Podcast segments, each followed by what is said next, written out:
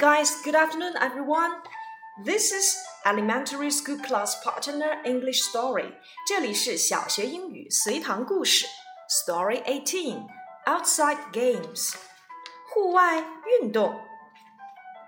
There are many outside games like running, skating, swimming, horse racing, hunting, flying cats, walking races. Of course, football is an out game. Basketball, badminton, and so on are also outside games.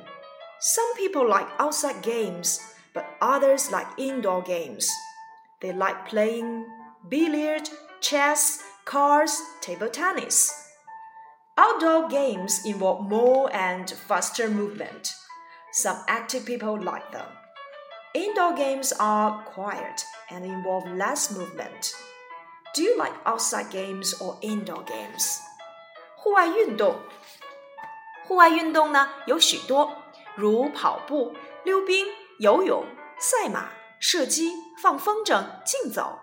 当然，足球也是一种户外运动，篮球、羽毛球等也是户外运动。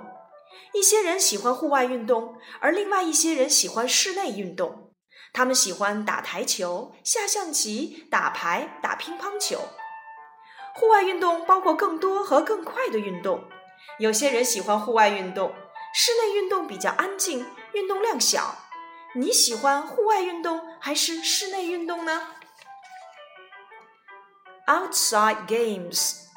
There are many outside games like running, skating, swimming, horse racing, hunting, flying cats, walking races. Of course, football is an out game. Basketball, badminton, and so on are also outside games. Some people like outside games, but others like indoor games. They like playing billiard, chess, cards, table tennis. Outdoor games involve more and faster movement. Some active people like them. Indoor games are quiet and involve less movement.